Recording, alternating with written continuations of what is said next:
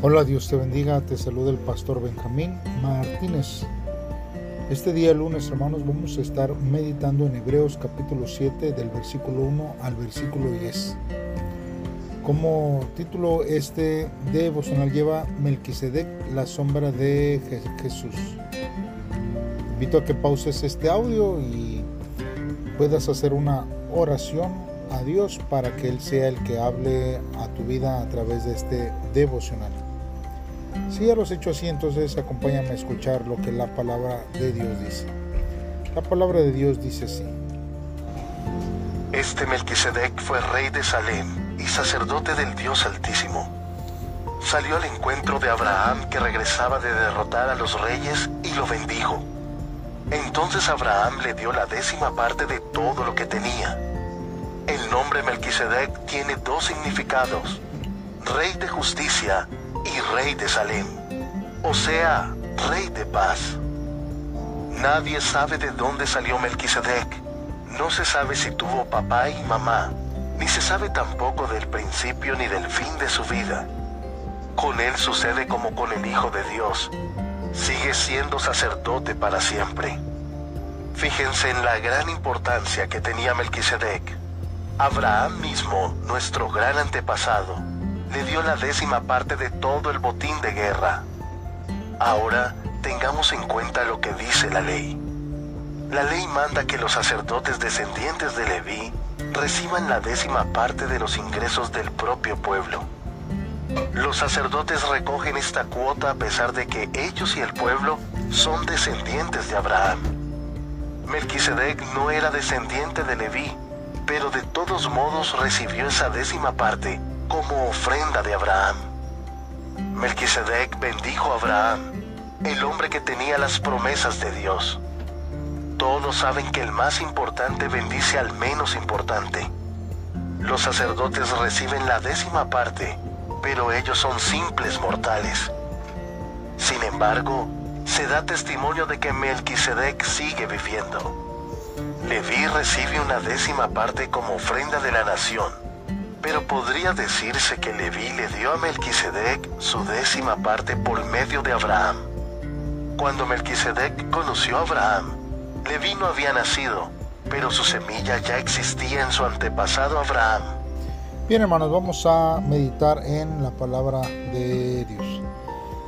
Vemos aquí hermanos que el escritor de Hebreos hermanos usa esta historia de Génesis 14 del 18 al 20 para mostrar que Cristo, hermanos, es aún mayor que Abraham, padre de la nación judía, y Levi, que es descendiente de Abraham. Por lo tanto, hermanos, el sacerdocio judío formado por la descendencia de Levi fue inferior al sacerdocio de Melquisedec, un tipo del sacerdocio de Cristo.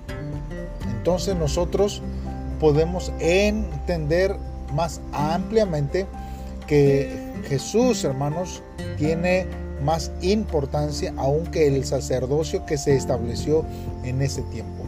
Ahora, Melquisedec, hermanos, era un sacerdote del Dios Altísimo.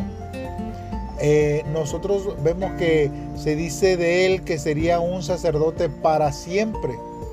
En el Salmo 110, verso 4 dice, el Señor hizo una promesa y no se echará atrás. Será sacerdote para siempre, de la misma manera que Melquisedec. Porque no hay registro de que su sacerdocio haya tenido principio ni fin. Fue un sacerdote de Dios en Salem. Hermanos, que esto quiere decir Jerusalén y esto es mucho antes de que comenzara la nación de Israel y el sistema levítico. O sea que eh, Melquisedec, hermanos, eh, tenía aún mayor tiempo y existía desde él eh, desde hace mucho tiempo. Entonces, cuando nosotros vemos aquí, hermanos, Dios simplemente enfatiza eh, la, grandeza que nuestro Señor Jesucristo tiene para nuestras vidas. Ahora, aquí nos habla, hermanos, de que el menor es bendecido por el mayor. Y esto significa que una persona que tiene el poder para bendecir es siempre mayor que la persona a la cual bendice. Y esto, hermanos, tiene que estar bien claro sobre nuestra vida porque este Dios obra de muchas formas y Dios quiere comenzar a bendecir nuestras vidas de una manera especial y que nosotros lo podamos comprender. Porque a pesar, hermanos, de todo el conocimiento que en ese tiempo, hermanos, los maestros de la ley en la época de Jesús no lograron reconocerlo. Y si bien hoy en día tenemos miles de libros religiosos, son muchos hermanos los que olvidaron incluir al Mesías, o sea, al Señor Jesucristo. El cristianismo, hermanos, no se trata de leer la Biblia para memorizarla y adquirir conocimiento bíblico, sino que el verdadero cristianismo, hermanos, consiste en descubrir al Mesías Jesús a quien la Biblia describe con tanta consistencia de principio a fin. Quien sacrificó su vida y a quien, hermanos, esperaron numerosos mártires. Muchas personas en la actualidad consideran la Biblia como un libro que reúne varias normas. Por eso preguntan constantemente, ¿puedo hacer esto? ¿Y puedo hacer aquello? ¿Debo estar de acuerdo o en contra? Solo piden que defina lo que puede hacer o no y, qué, y qué postura deben aceptar. Sin embargo, la Biblia no es ese tipo de libro. Por el contrario, debemos escuchar atentamente la palabra, reflexionar profundamente y pensar cómo viviremos. Es decir, que la vida del cristiano se trata de decidir cómo volveremos a interpretar y estructurar toda nuestra vida centrándola en el Mesías Jesucristo.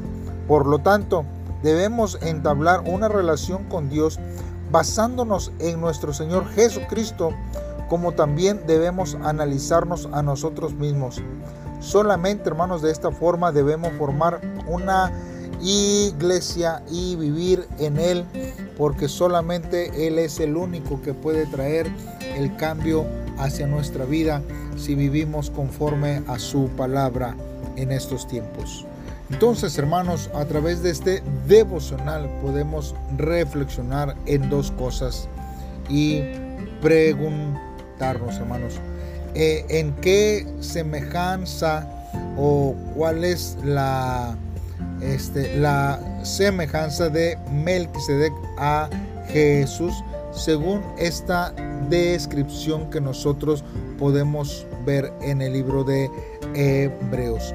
Nosotros, hermanos, creemos que la semejanza es la autoridad, el sacerdocio y cómo eh, Dios aún que todavía no estaba eh, puesto el linaje levítico, Melquisedec ya era un, un personaje que aún Abraham lo respetó, honró y dio su décima parte de todo lo que tenía solamente para eh, honrar a Dios en todo eso. Y también, hermanos, necesitamos preguntarnos en dónde nosotros debemos poner nuestra esperanza entre el hombre mortal y el hombre inmortal. ¿Qué es lo que nosotros necesitamos hacer en este tiempo. Yo creo que cuando nosotros entendemos que Jesús, hermanos, es el Hijo de Dios y que Él es el único que puede traer hacia nuestra vida la esperanza, entonces nosotros podemos caminar firmemente en poder seguir los pasos de nuestro Señor Jesucristo. Él es nuestro sumo sacerdote y fuera de Él no hay más. No hay nada que se compare a lo que Él hace hacia nuestra vida. Hagamos una oración a Dios en este tiempo y pidámosle a Él que Él sea el que nos ayude a meditar a través de esta palabra que hemos eh, leído. Padre, en esta hora estamos delante de ti, Dios, porque tú eres Dios todopoderoso. Hoy, Señor, te damos las gracias por haber lavado nuestros pecados con la sangre que has derramado en la cruz y habernos colmado de toda clase de bendiciones. Tú eres nuestro Rey y Señor, y a ti, Señor, consagramos todo nuestro corazón, tiempo y bienes, Señor. Te adoramos, Señor, con todo nuestro corazón, por cuanto tú gobiernas a nuestra familia e iglesia con justicia y paz. Ayúdanos a anunciar esto al mundo todos los días, mientras tú nos des aliento de vida. Gracias porque tú, Señor, nos amas grandemente. En el nombre de tu Hijo amado, Señor Dios, te lo pedimos. Amén. Amén. Bien, hermanos, pues entonces eh, sí, el día de mañana nos escuchamos en un devocional más. Bendiciones.